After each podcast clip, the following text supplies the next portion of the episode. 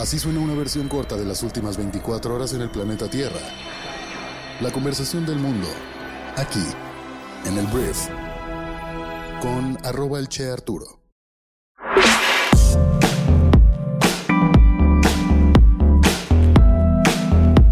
Muy buenos días, bienvenidas, bienvenidos a esto que es el brief para este lunes 5 de junio.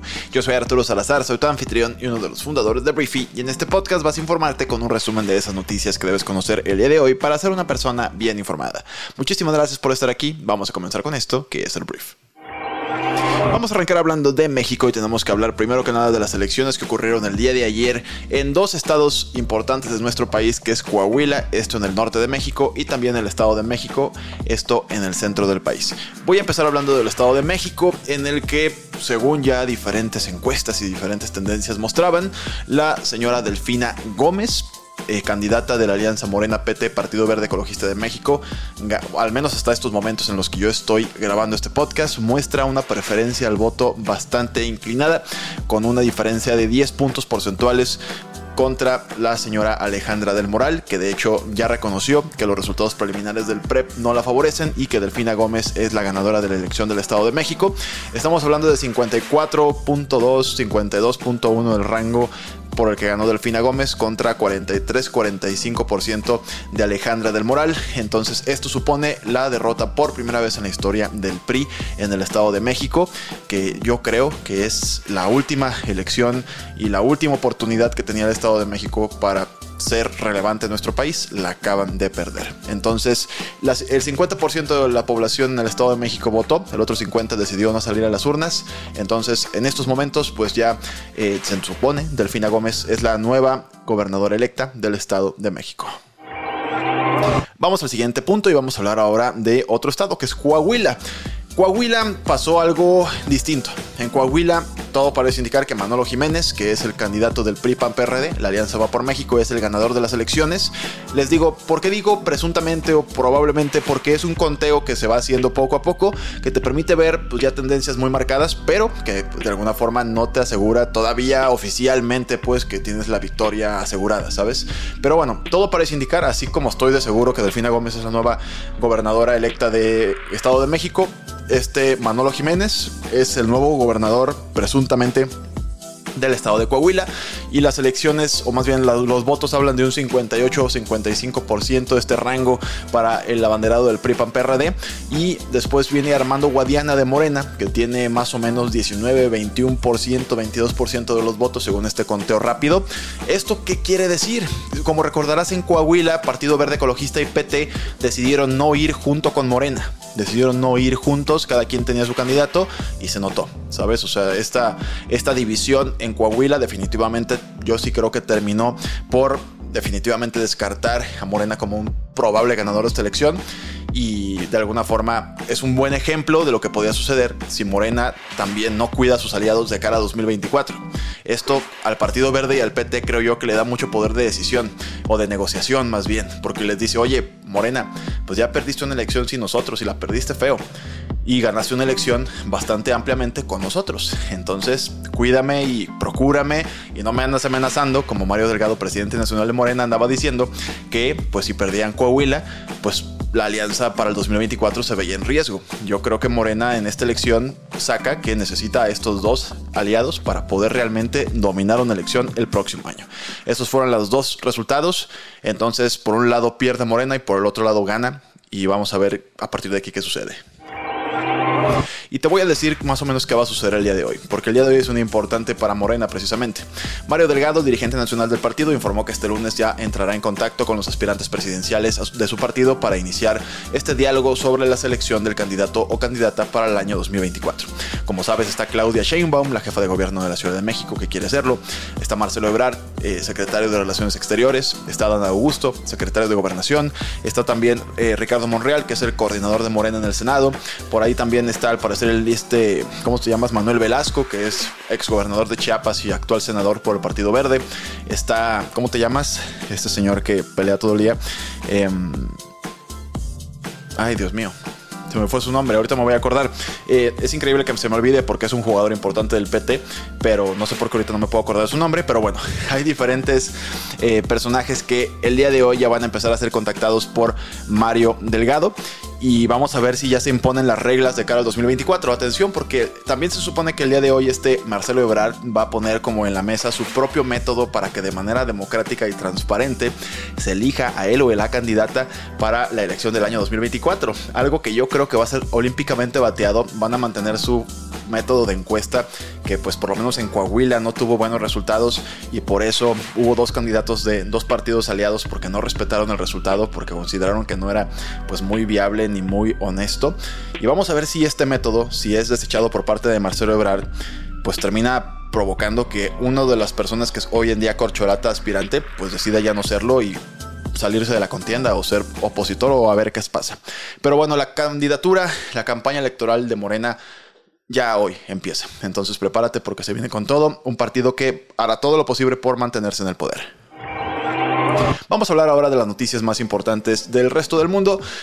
Y voy a empezar hablando de Joe Biden, presidente de Estados Unidos, porque el presidente este sábado firmó por fin un acuerdo ya logrado entre la, en la Casa, entre la Casa Blanca perdón, y los republicanos.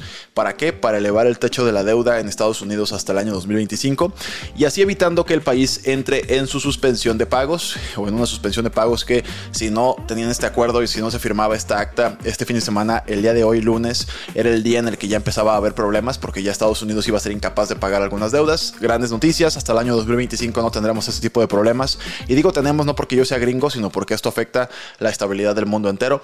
Entonces, Estados Unidos aumenta el techo de su deuda hasta el año 2025.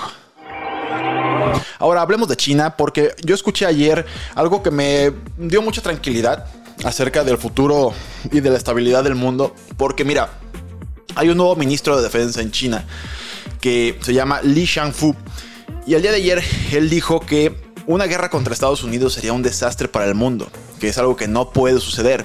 Y a pesar de que hay algunos países que están intensificando una carrera armamentista en Asia, pues que de alguna forma hay suficiente espacio en el planeta para que Estados Unidos y China puedan convivir y puedan ser aliados, no sé, tal vez no aliados, pero se puedan soportar el uno al otro. Entonces, la verdad, esto me dio mucho gusto escucharlo, sobre todo por el hecho de que es históricamente desde unos 15 años para acá, pues como una especie de guerra fría en la que China y Estados Unidos están constantemente amenazando entre sí. Entonces, escuchar este tipo de este tipo de diálogos por parte del máximo responsable de las armadas chinas es algo súper reconfortante.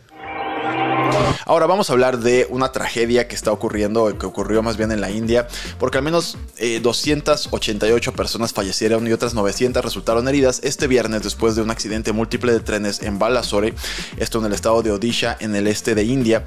Entonces, el Horat Superfast Express se descarriló y se estrelló con el Coromandel Express, según Reuters, que cita un comunicado de las autoridades de la empresa pública ferroviaria. Y te digo, una catástrofe, la foto es terrible. Esperemos que la mayor cantidad de personas que están ahorita graves en los hospitales sobrevivan, pero la verdad fue algo súper feo que sucedió en la India. Vamos a hablar de Ucrania porque mira, algo que está ocurriendo en Ucrania es que ya está Ucrania haciendo su contraofensiva para recuperar el terreno ocupado o el territorio ocupado por Rusia. Zelensky, presidente de Ucrania, Volodymyr Zelensky se llama, dijo que su país cree firmemente que tendrá éxito, pero que luchará pues con muchos costos. O sea, ellos saben que la lucha tendrá un alto costo para su país. Agregó que Ucrania le hubiese gustado tener ciertas cosas, refiriéndose a las armas suministradas por Occidente, pero pues que no podrían esperar meses para tenerlas.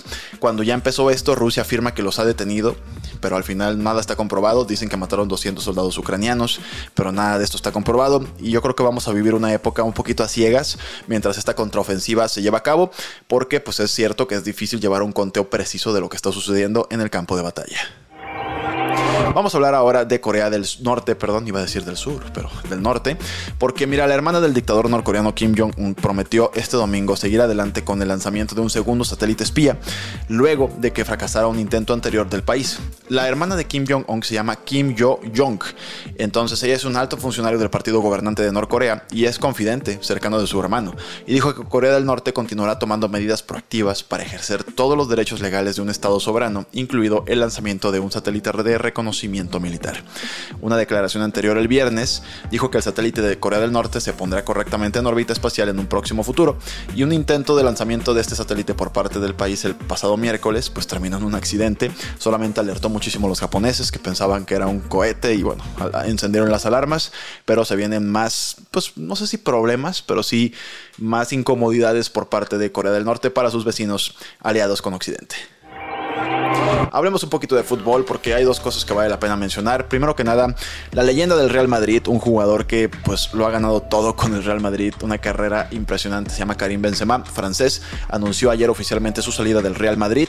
Se habló mucho las últimas semanas de si se iba o no Karim, se hablaba de una oferta multimillonaria de la Liga de Arabia Saudita que últimamente se está llevando buenos jugadores a billetazos y a pesar de que incluso hubo un evento con Karim Benzema en el que pues él dijo que las redes sociales no representaban lo que sucedía en realidad, al final se va se va para un equipo al parecer de la Liga Árabe y esto va a ser un bombazo. Este, el Real Madrid se queda entonces ya pues va a tener que conseguir a un sustituto para este, esta figura que, que, deja este hueco que deja Karim, pero bueno, eso es lo que está pasando en el Real Madrid. Y hablando también de fútbol, hay que hablar de Lionel Messi, también de Sergio Ramos, que de hecho es un ex defensa del Madrid, también una figura importantísima del fútbol internacional, el español que también jugaron sus últimos minutos ya con el Paris Saint Germain este fin de semana.